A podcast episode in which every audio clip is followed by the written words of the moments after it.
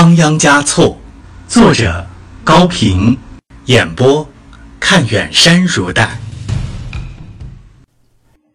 第十五章，贵族小姐，第三集。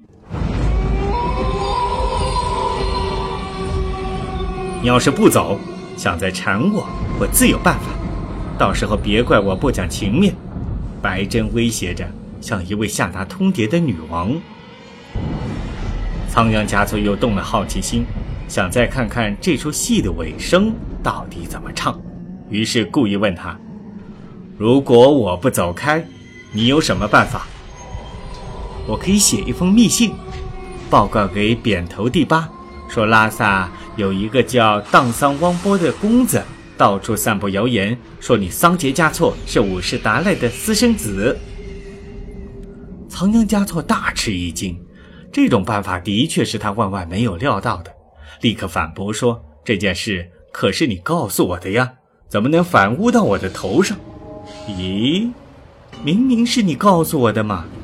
白晶说的斩钉截铁，而且装出十分惊疑、非常委屈的样子，戏演得很像。接着又补充说：“我还可以找个证人来作证。”说你某月某日在某处用左手的食指指着布达拉宫的方向辱骂伟大的武士达赖。够了！桑杰嘉措大叫了一声，他无法容忍一个年轻女子竟然虚构出这样颠倒黑白的细节。他抓起帽子，冲下楼梯。还来吗？白珍冷笑着追问。呸！仓央嘉措。再没有看他一眼，径直跑着冲出了大门。一路上他谁也不看一眼，一直到他换下了俗装，才意识到自己已经回到了宫中。他是怎么回来的？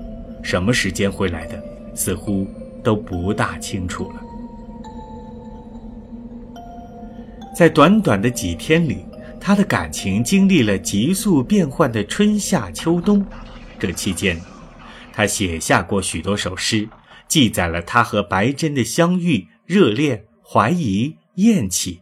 如果把它们按照写作的顺序排列下来，简直就是一篇叙事诗。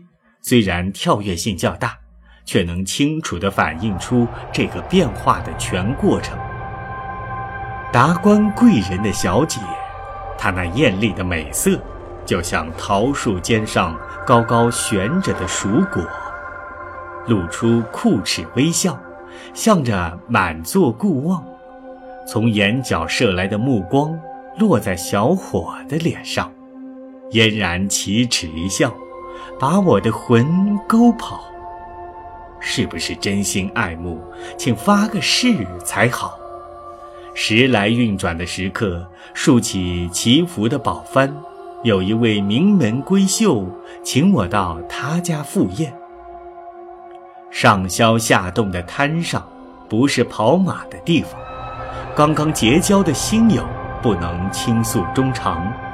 姑娘肌肤似玉，背里柔情拥抱，莫非虚情假意，骗我少年的财宝？河水虽然很深，鱼儿已被勾住。情人口蜜腹剑，心儿还未抓住。一百棵树木中间，选中的这棵杨柳，小伙我原不知道，树心已经腐朽。从东面山上来时，原以为是头香樟，来到西山一看，却是只跛脚黄杨。情人毫无真情，如同泥塑菩萨，好比买了一匹不会奔跑的烈马。心术变幻的情人，好似落花残红，虽然千娇百媚，心里极不受用。花儿刚开又落，情人翻脸就变。我与金色小风，从此一刀两断。显然。他在和白珍小姐的相处中充满了复杂的感情，从无意到得意，从感激到疑虑，从愤恨到痛惜。在与这位贵族小姐一刀两断的时候，还禁不住又称她为金色的小风。然而，她毕竟真的和白珍一刀两断。